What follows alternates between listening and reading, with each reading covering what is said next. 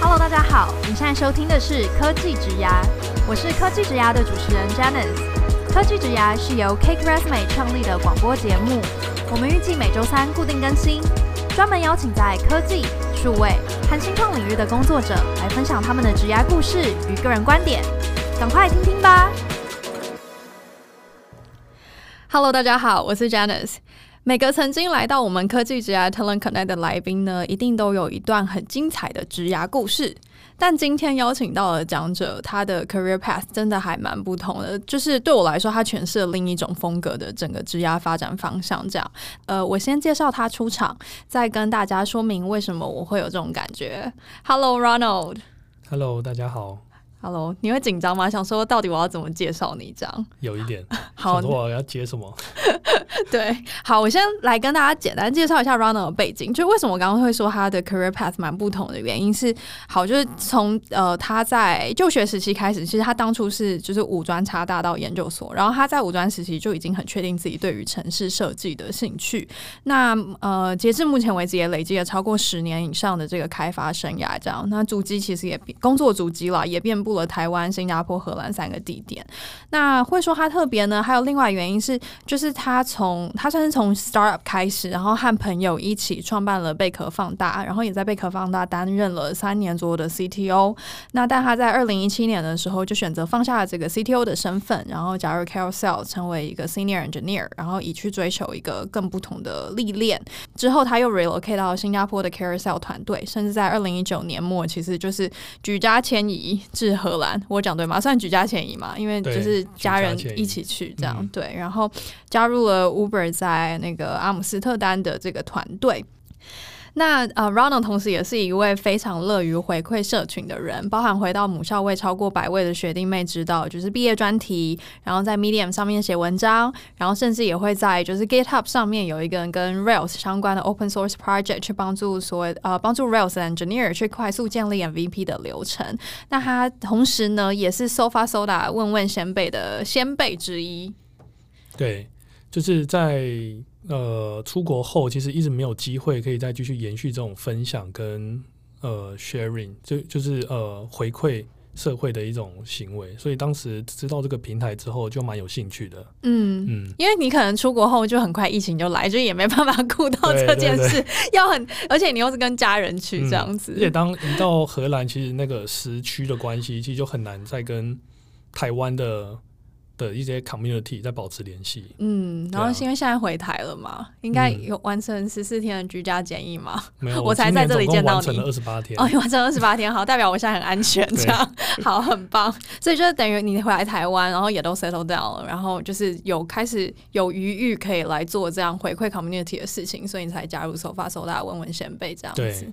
哦，很不错哎，好啊，那我们今天的访谈就是会着重在两个主题上啦，一个就是你当初在呃 Uber 荷兰还有 Carousel 新加坡的工作心得，然后第二个就是会更想要知道说，OK，你从 CTO 到 Senior Engineer 这样子的职业发展思维，就是你背后的那一些呃，你会做决策的一些想法是什么这样子？好，那我们就先来谈谈。你一八年到就是二零一八到二零二零年在新加坡和荷兰工作的这个故事了，因为其实这个漂流之旅也算才刚开刚结束嘛，嗯、然后体会就是一定是最深刻的。我先来帮大家问问你当初到底是怎么面试进 Uber 的？呃，当时其实是他们的 recruiter 在 LinkedIn 上面找到我，嗯，那当时其实我已经开始准备面试一段时间，对，所以当呃收到这个邀约的时候，其实是蛮 shock 的。因为毕竟加入一个大公司，呃，可以体会到更多，是我一直呃蛮想做的事。嗯哼，嗯，尤其在呃加入一个中型的公司 Carousel，当然会看到一些问题。应该是说，不管加入哪个公司，都会有一些技术问题。嗯嗯，那当然你就会很想要去找解答。嗯，那有时候不一定可以在网络上找到。那你就希望可以加入一些公司去去学习。嗯，对啊，那。其实后面加入 Uber 之后，也发现，哎，其实他们的 infrastructure 是蛮接近的，就达成我当初的目的，对啊，那当时的面试，其实他们有几个流程。我那时候是先 phone interview，先呃进行了两次，对，我进行了两次 phone interview，然后接下来才去 onsite interview。那当时 phone interview 两 round，其实他们都会问一些 system design 的经验，那同时也会有一个 coding 的问题。嗯，那我觉得当初呃，我 phone interview 完，让我印象很深刻的是，他们的 recruiter 直接把那些 interviewer 的 feedback 直接原封不动的贴给我。哈，对，就是很很奇妙，很他们很内部的沟通。对，就是完完全全，就你完全看得出来，就是根据过去的面试经验，你会知道他真的就是完全没有修剪，嗯，也完全没有修改，直接贴给你。那你收到什么 feedback？很好奇。我觉得我那时候的 feedback。蛮多都是因为紧张，OK，对，然后呃，因为毕竟是用英文在面试嘛，对，嗯，然后尤其是当你在面试一个你可能相对有兴趣的公司，当然这种得失心可能就比较重，对，对，所以那时候他们一些 feedback，比如说紧张，或者是因为我那时候 coding 的问题，因为紧张可能一开始没有解决的很好，嗯，他们希望我可以再加强那部分，就是很直接的讲，所以他们也是对于你自己过去的经验有一些。呃，期待，所以他们也希望你可以在 onsite interview 有一些修正。哦，但我觉得挺好的是，他他有感觉到你的一点点失误是来源于紧张这个情绪，嗯，而不是真的你能力不到，所以他们才有办法这么 transparent 跟你说这件事，而且他们其实是觉得你有办法做得更好，然后给你这个建议，让你更好的准备下一关这样子。嗯，尤其我那时候，因为他们找的 team 是跟 payment 相关，那我过去做过一些呃有几年的 payment 经验，所以当我提到一些在 payment 上面遇到的问题，他们其实也都有特别标记起来。就是说，哎、欸，这些对他们来说都是加分。嗯，对，这个算相对于其他那种面试有或没有，对我来说是蛮特别的。嗯，对，因为对这个团队更有兴趣，因为他们是真的去试着了解你这个人。嗯哼，嗯。哦，啊、就蛮契合，就是他们也试着了解你，然后他们做的东西也是你擅长而且也有兴趣的，就还蛮合适的这样。嗯，对啊，那到 onsite interview，其实他们呃，我那天有五个 round，嗯，对，首先是 bar racing，就是它类似 behavior 的 interview round，嗯，那他们比较特别是那个 round 主要找的人不会是跟你在同一个 organization 下的人，对，他们会找其他呃组织下的工程师来 interview 你，就是他们为了是做 payment，嗯，对，他也是做 payment，可是他比较偏 infra 跟 SRE 那一块，嗯。所以那时候，对他们最主要做这个目的就是说，呃，你在同一个 team，通常大家会有一个 working culture，嗯哼，所以他们避免有那些 bias，嗯，所以他们会找其他呃比较不相关 organization 的人来跟你 interview，嗯哼，嗯，那通常那些人也是相对在公司表现比较好，或者是呃待的相对比较久的人，嗯哼。嗯，对啊，那接下来就是跟 manager 的面试，嗯，那基本上。那一天跟 manager 面试，我觉得就蛮像聊天的，对，嗯、因为 bar racing round 它其实有一些固定的题库，嗯，对，他很明显，他一开始就跟我讲说他有一些问题要问我，嗯，所以可能时间要拿捏好，嗯，对，那到 manager 那一 round，其实我们就很像聊天，对，他都问我过去的经验，那我当然，呃，这之前我有做一些功课，嗯，uh-huh. 就是想问一下他们一些技术问题怎么解决，哦、uh-huh. 嗯，因为通常 interview。呃，我在面试前我都会准备一些问题，对，那些问题通常是我技术上遇到过的问题，我就很好奇他们怎么解决。嗯嗯，那也是透过这种方式让他们觉得你真的是有做功课，对他们有兴趣这样。嗯哼，嗯，那到了下午之后就先一个 coding run，然后再两个 design，所以他都在同一天，对，都在同一天。嗯嗯，所以时差没有调完就要直接应战。就是蛮，你说你可能刚到那边，你就是到荷兰，然后他就他们本来只有一天，对，就是你当天到，当天就要面试。我说这样不太好吧？我的时差有六个小时，呃、对。对，所以我就跟他多要求一天，对。对，就第一天先去呃习惯一下环境，嗯嗯嗯，对，然后接下来第二哦，然后第一天我想说呃大家都在骑脚踏车，我也去骑脚踏车好了，就我第一天就摔车，什么？他们的脚踏车是没有手刹车的，嗯，对，所以当我用脚刹车的时候，我发现我的脚卡死，下不来，然后就摔车。那你隔天 onsite 不就很紧张？我我就拿这个当笑话跟他们分享。哦，哎、欸，那蛮好的，好像蛮蛮快可以破冰的。对对对。那 OK，那他们有给你什么建议吗？有没有，他们就是觉得蛮蛮特别的。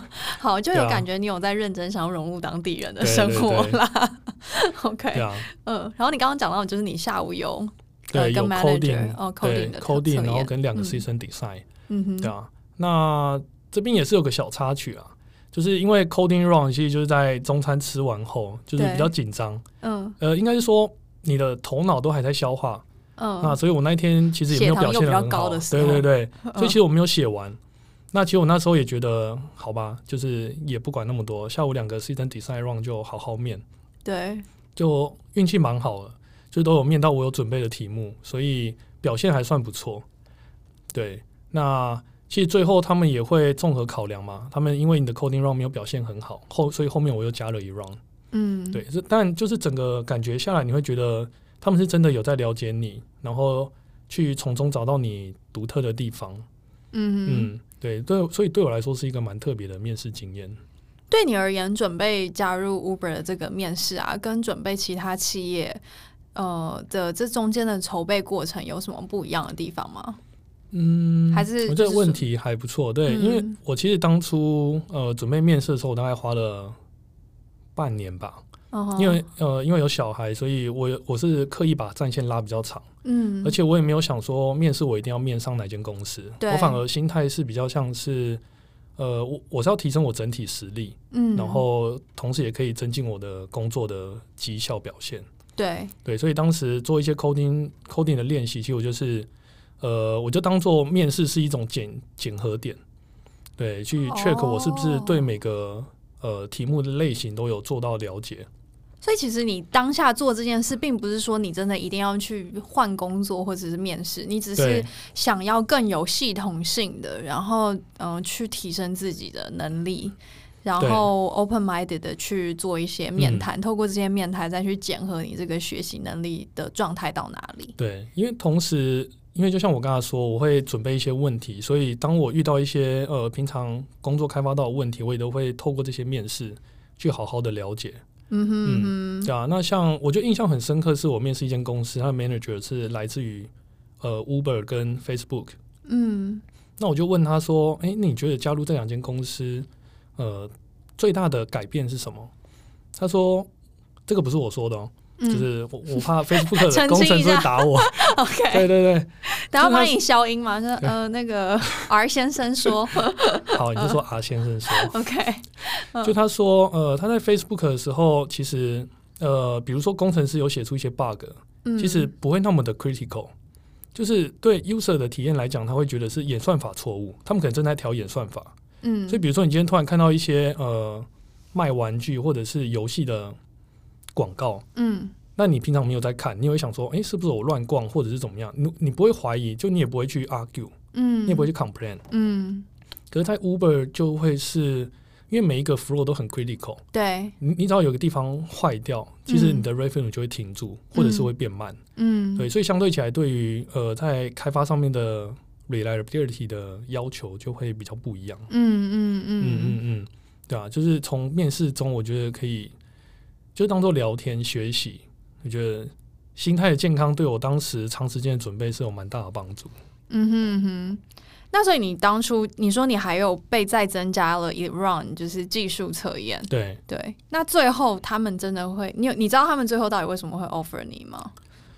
嗯，既然他们前面都这么透明的把他的评价，他们当时在跟我要求这一 round 的时候，他们也是先打一些呃预防针，预防针，对对对，就说哎，他们觉得你有一些 uniqueness 啊，是公就是这些 team 没有的，但他们也知道，就是对对对，就说你的 season design round 就是表现的很好啊，但你的 coding round 就是嗯，你知道的，你知道的，对，我说嗯 嗯，我知道，我知道，对对对，所以我也是蛮欣然接受，就是多一 round 这样，嗯哼，对啊。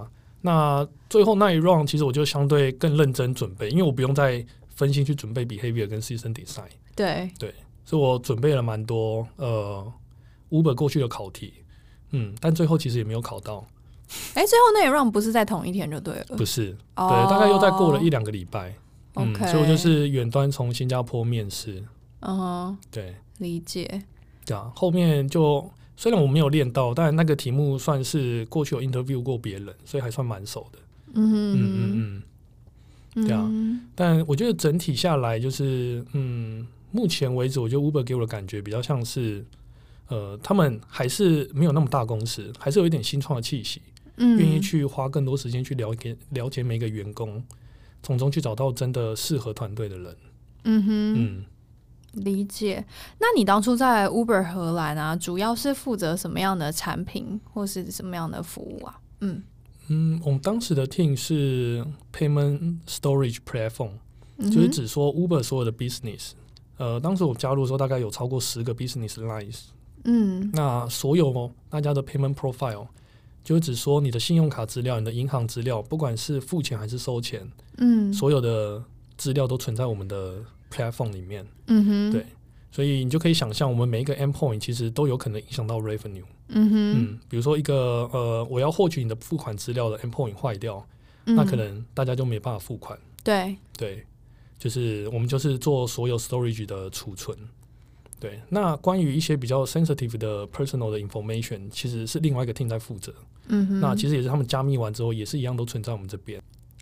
哎、欸，那 Ronald，我想问一件事，因为我知道你后来选择回台湾，主要是因为疫情和家庭的考量。但相信你在荷兰 Uber 这九个月的期间，其实还是有很多很特别的观察这样子。那当然，前面你已经也跟我们分享，就是整个 interview process 里面，你很意外他们直接这么赤裸坦荡的跟你分享了他们的 feedback。那你实际在那边九个月工作，有什么更不同的体悟或看见吗？呃，我的 teammates 都是欧洲人居多，嗯，所以我会感觉起来大家是比较大辣辣的去讨论很多事情，嗯哼，对，我觉得印象很深刻是进去开会啊，比如说开会，嗯，其实是大家会很，呃，你是很容易被 challenge，可那个 challenge 是，嗯，你可以感受到大家不是为了要打击你，而是说，呃，我们想要共同去解决这个问题。哦，就不是针对你，就是大家是真心想要解决问题。对，对，对，对，就是大家真的是想要解决问题。嗯，对。那呃，同时我也感觉到在，在呃在开会的时候啊，其实有时候，比如说我们在估时程，对。那以在亚洲大部分工作习惯，就是我们希望可以让那个 d a y l i g h t 是更加的准确一点。嗯，就我们会比较可以去评估我们到底呃我们的资源要怎么分配。对。那在那边我体会到是。通常有时候我问很多 detail 的问题，其实会很明显的让 meeting 的流程变慢。嗯哼。但是在于呃，但他们在讨论的思维是，他们预期就没有所谓的 deadline。嗯。他们会知道说，中间就是我们就是跑真的 agile，就是中间有什么问题其实没有关系，TPM 跟 manager 他们都会去想办法处理。嗯。就是公司的 technical 的 culture 是很好，就大家会明白这些都是合理可以被接受的。嗯嗯。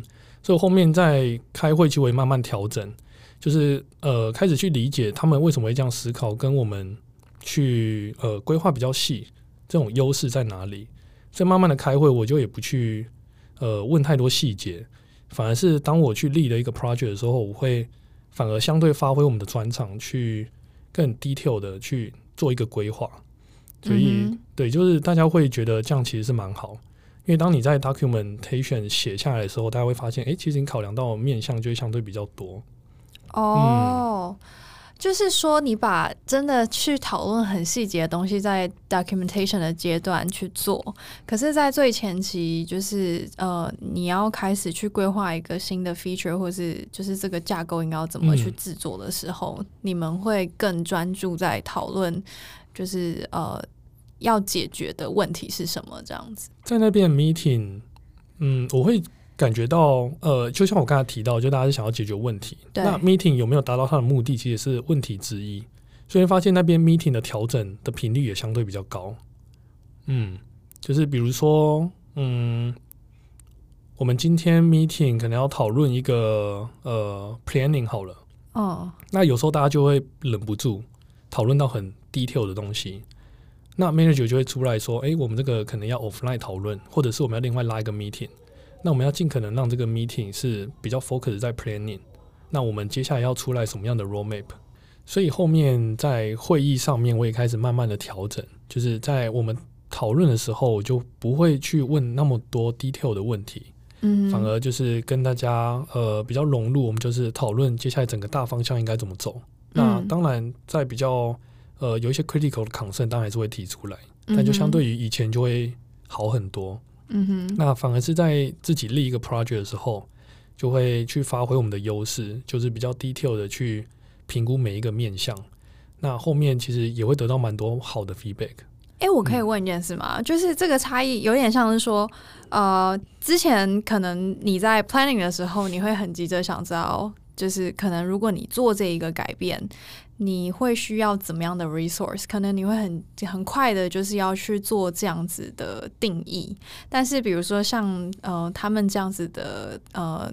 规划的方式是会让你在前期真的大家就是专注在解决问题，不会太局限说哦，我可能没有办法有多少人力或是多少时间去 deliver，然后去太讨论这样很实际面的东西。差异会是像这种吗？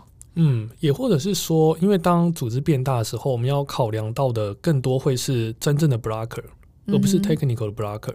嗯哼，对，就比如说呃，我们今天可能要 ship 一个 feature 好了，哦，那。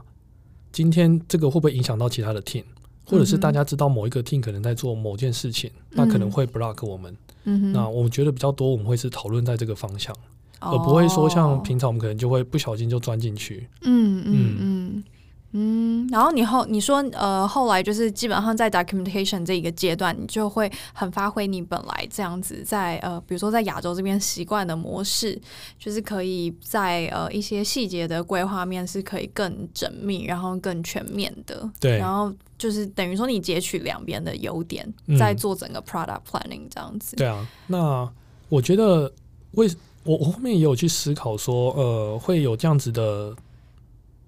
呃的一些体会可能会有两个原因，嗯、一个是第一个当然是因为我的 teammates 比较多都是欧洲人，对，那只有我一个亚洲人，嗯，那大家也就知道说，可能欧美文化跟亚洲文化通常也都会有很大的差异，嗯，啊，那另外一个是我加入的是一个 platform team，嗯，我们是离 user 最远的那个 team，嗯，对，那中间跟 user 的一些 communication 或者是真的会让 user 看到的 feature，其实都跟我们没有关系，嗯哼，对，因为我们就是纯资料嘛，嗯。那这也让我们在 deliver 一些呃 project 的压力就没有像以前做一些 feature 那么的重。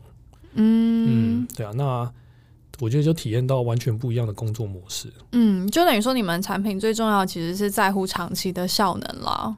对对，就是是最 fundamental 的东西，所以也急不来这样子。对。嗯，理解。哎、欸，那像这样子不同规模大小的公司啊，在维护系统上面会有什么样的差异吗？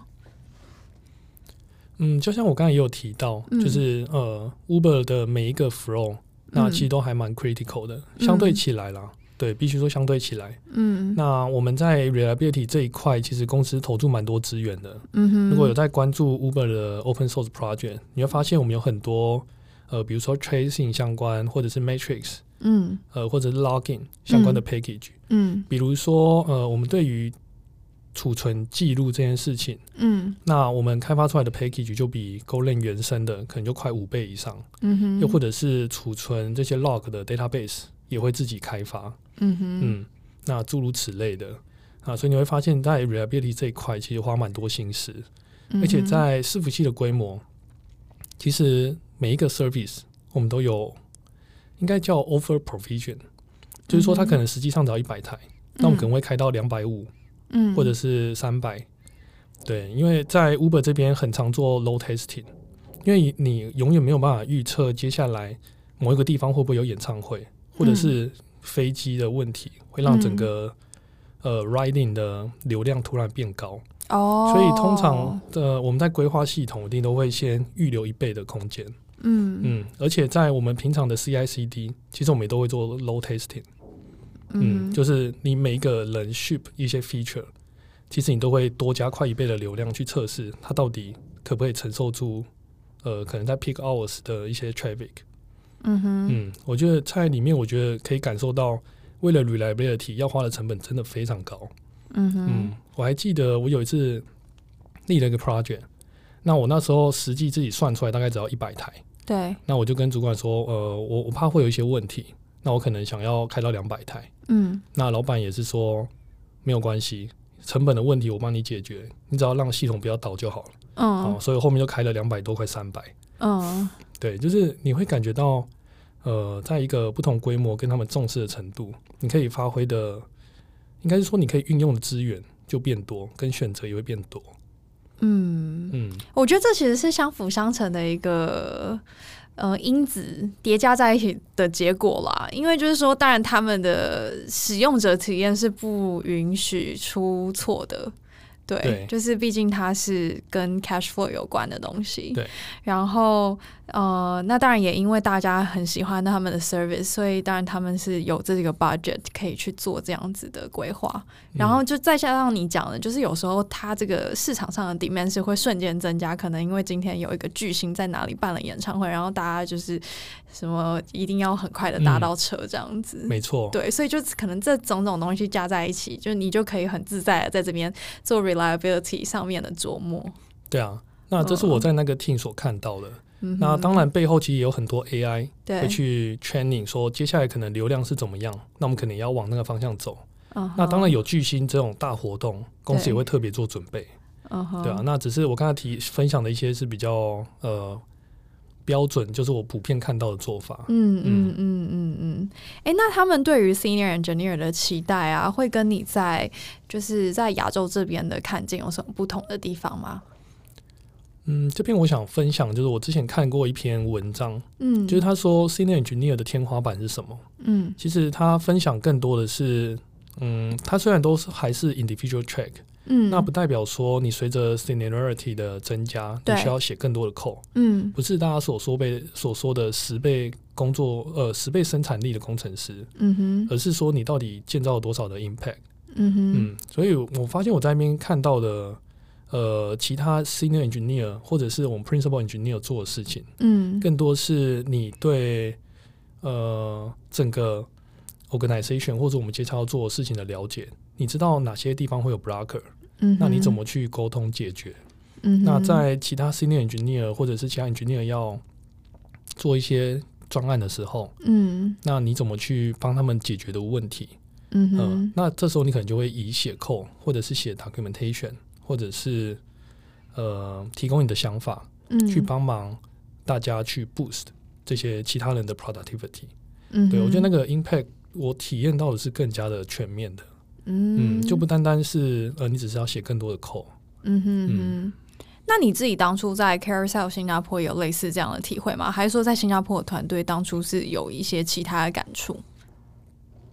嗯，我觉得相对起来，小公司我们要考量的事情可能就没有那么的多，嗯，对，因为毕竟呃，可能部门的数量就没有那么多，对，那你会呃，你会用你 service 的人也没有那么多。所以其实讨论的效率是相对比较高，嗯哼，嗯，那当然你要达到目的都是一样，对，所以在那边就会比较多时间可以写程式，嗯，对，那我觉得这也是 Uber 现在一直想要解决的问题，嗯，因为毕竟大量的沟通也是会对工程师的生产力会造成一些影响，哦，嗯，而且某种程度就是有时候工程师可能也会担心自己花太多时间沟通，然后呃，可能生疏了 programming skill 这样子，对。对其实我那几个月，我写的文件量大概是我过去三年写的量还要更多。对，就相对、哦、真的比过去三年还要多。对，我在那边反而写的程式码很少，嗯，可是反而你贡献出来的程式码品质是相对高，因为大家是很善于沟通。对，所以你就发现你沟通完城市码就也跟着写完了。哦，对，就是刚好遇到的 teammate 都蛮不错的。嗯，所以我们都会互相帮忙，所以有时候你就聊着聊着，哎、欸，好像解法就出来了。哦，对，所以其实这个体验对你来说蛮新奇的，然后你也觉得挺好的，这样。嗯、对啊、嗯，就是很不一样的文化体验。嗯，哎、欸，那你觉得你在 Uber 和 Carousell 这边就是的所见所闻，是有机会融入，就是说台湾的开发文化当中吗？嗯，呃，我觉得我几年工作下来，看到呃。对这些事情的体会比较像是，嗯，你要去了解一间公司现在的状况，对，跟他们所在的产业跟它的规模大小，嗯，对啊。那我觉得这些学到的东西不一定可以完全的导入一间公司，嗯，嗯，比如说 Amazon 他们很。流行的是他们的 leadership 的 principles，嗯嗯嗯，那你不能说呃就直接把它导进去一间公司，对，因为因为一间公司本来就有它自己独特的存在，对，他在乎的价值不一样，然后面对的 user 或者说面对的客户是不一样的，对，所以我反而是把那些当成是我可以用的一些武器，其实有点像写程式，嗯，你会知道越来越多的 library，但你不一定会去用它。嗯，对，你会想办法去了解现在的问题，然后在对的时间去用对的 package。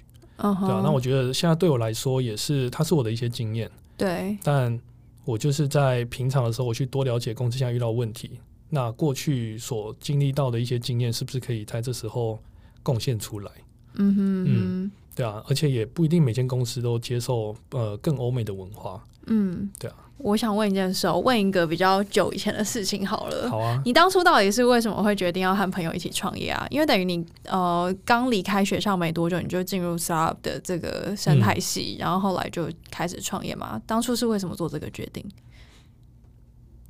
我算是在五专的时候就蛮确定自己的城市兴趣嘛。对。那那时候其实对我来说影响很大的是 Bill Gates，就是他开发了 Microsoft，嗯，然后让呃，每一个人都有电脑可以用，嗯，所以其实大家都在说自己未来的职业可能是想当老师、当律师什么，嗯，就那时候就可能很小的梦想，就觉得，哎，如果有天可以像这样的呃人一样，我可以去改变一下大家的生活，嗯，对我来说会是一个蛮酷的事情，嗯。嗯，所以也一直在尝试新东西。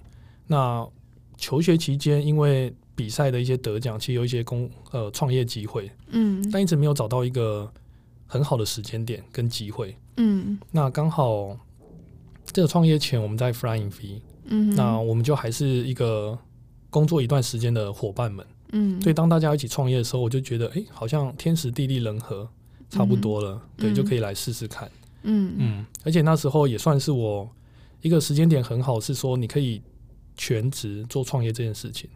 而不是说在学校可能就是半兼职，嗯哼，嗯，对啊。那我觉得那时候创业也是因为大家呃对于未来的一些想象是有一些共识的，嗯哼，嗯。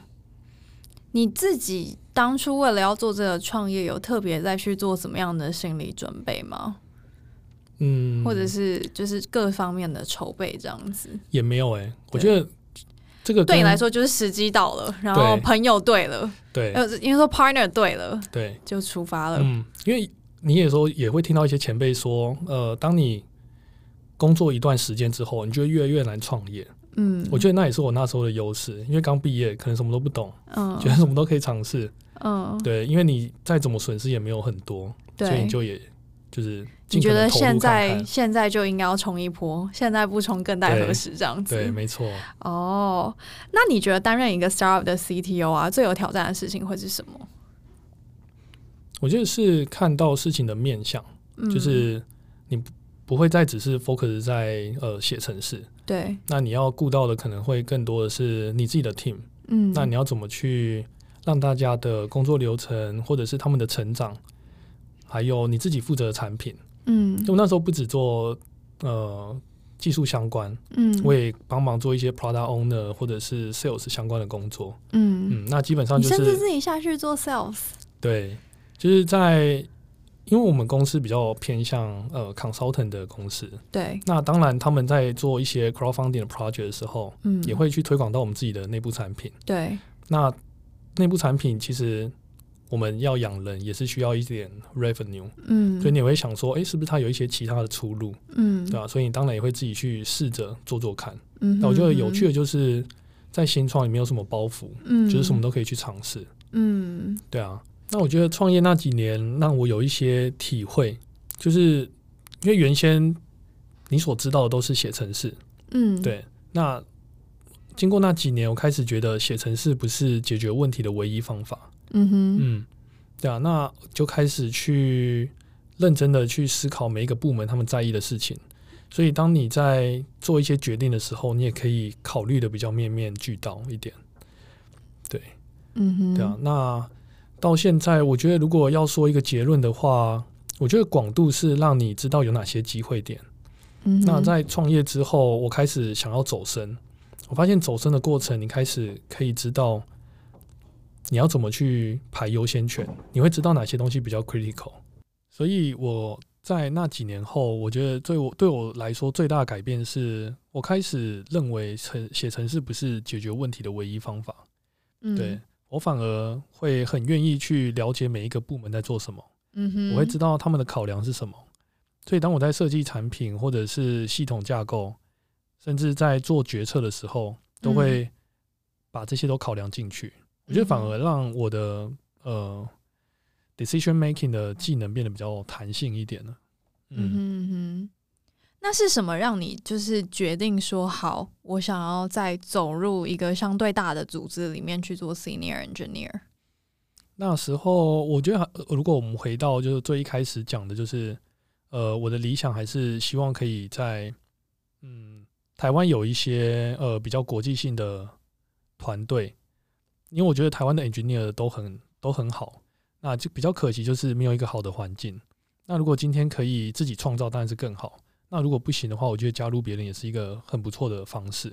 嗯哼，那只是我一直觉得自己能力还是没有那么的足够。嗯，那所以才会想要去加入别人。嗯哼，对吧？那也是因为你就还是想要再多看多学习这样子。对，就对你来说，你你其实在这边也有很多的获得，但是你还想知道还有什么东西。对，对啊，就有点像是你现在遇到一点瓶颈，那你可以往前去偷看一些答案。对，到底接下来会遇到哪些事情？嗯、我觉得我看一下隔壁同学怎么做的。对对对，同学借我看看答案。对，或者是高年级，哎、欸，学长你们都怎么做的？嗯嗯嗯，对啊。哦，那你会觉得这当中会有呃怎么样的心境的转折吗？因为其实刚刚会说到你的 career path 比较特别，是因为确实就是啊。呃大部分啦，可能我们听到的他要么就是在一个组织里面，然后他可能从 engineer 做到 senior engineer，然后甚至可能做到呃 tech lead，做到呃 VP，做到 CTO 这样子。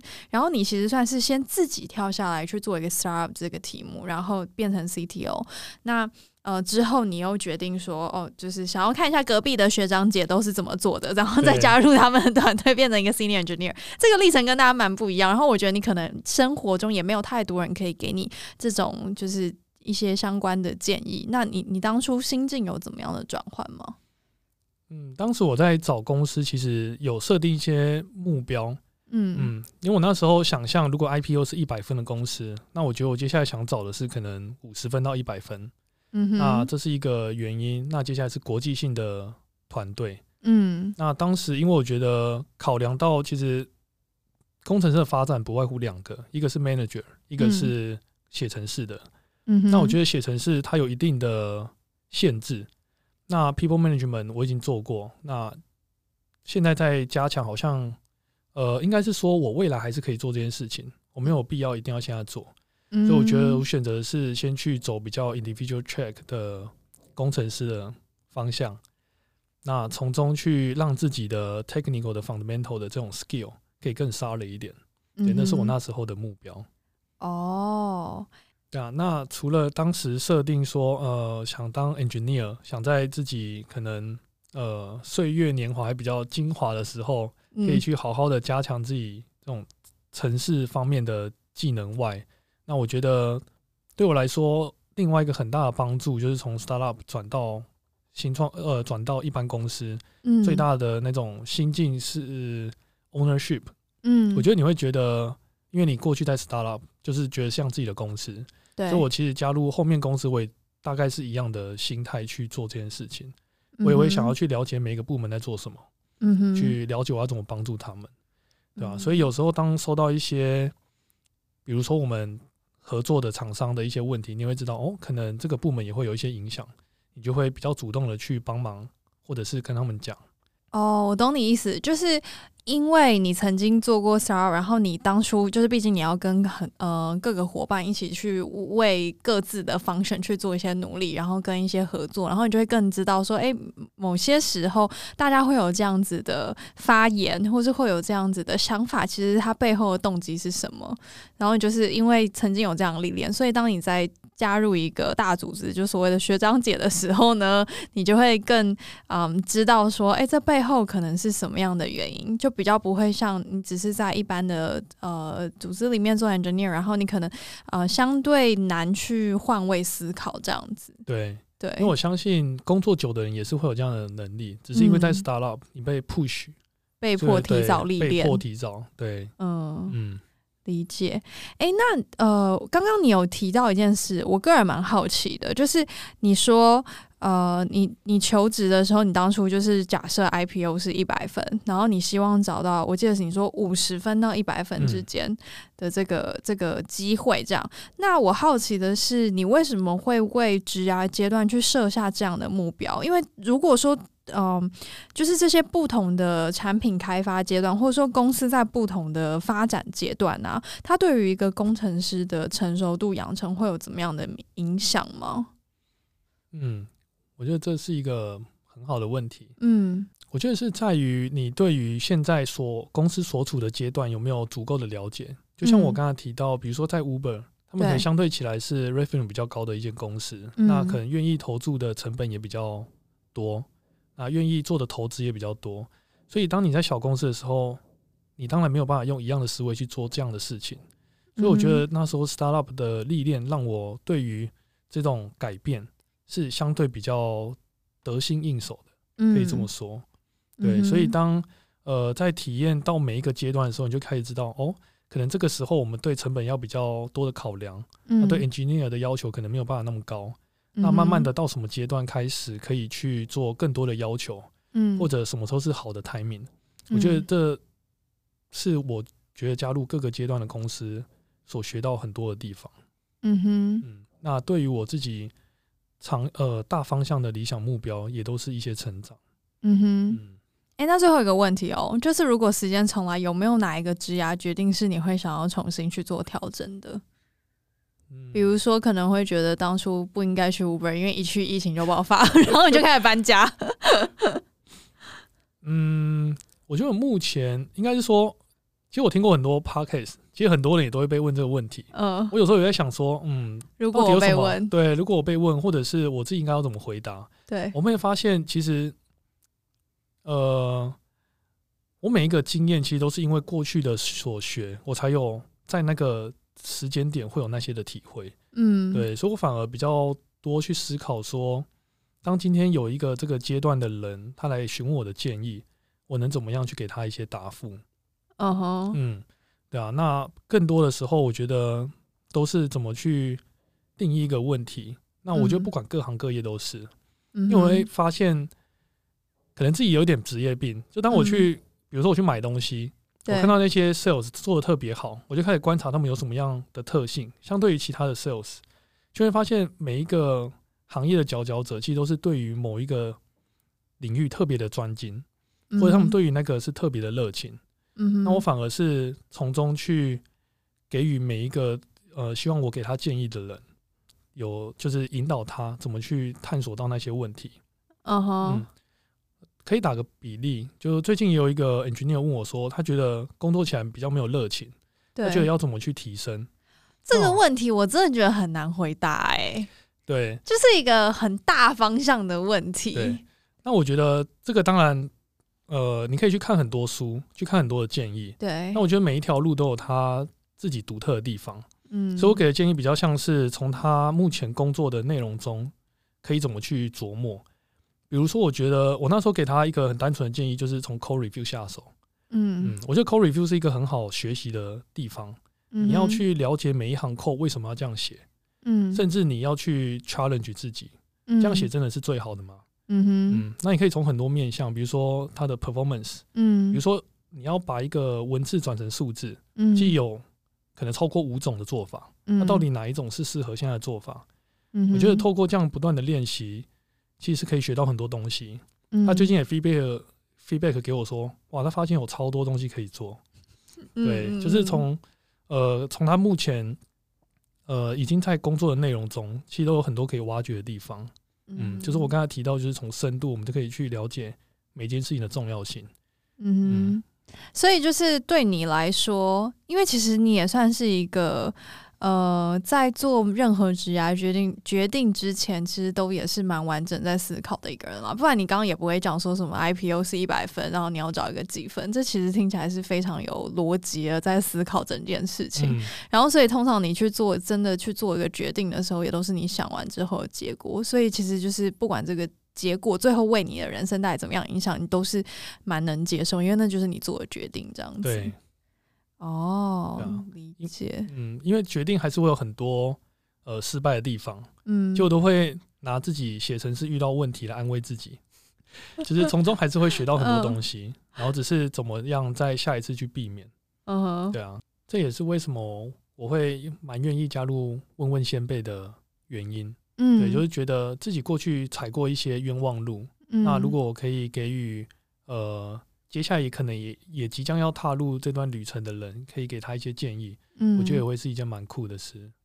哇，OK，好，感谢 Ronald 的分享。所以就是如果大家还有一些就是比较。比如说比较 personal 的你自己职涯发展面的问题，然后你是真的很想要获得 Ronald 的这个指导，或者说也不是指导啊，就是一些建议，可以一起去交换一些想法的话，真的就是可以去预约 Ronald 在问问先辈上面的咨询时间。那我们今天的访谈就到这边，谢谢 Ronald 的分享。谢谢大家，谢谢 Janice，谢谢。那谢谢大家的收听，接下来科技职涯 Talent 可能会为大家带来更多有趣的内容。如果你喜欢我们 Podcast，欢迎订阅、追踪和分享。我是 Janice，大家下次见，拜拜。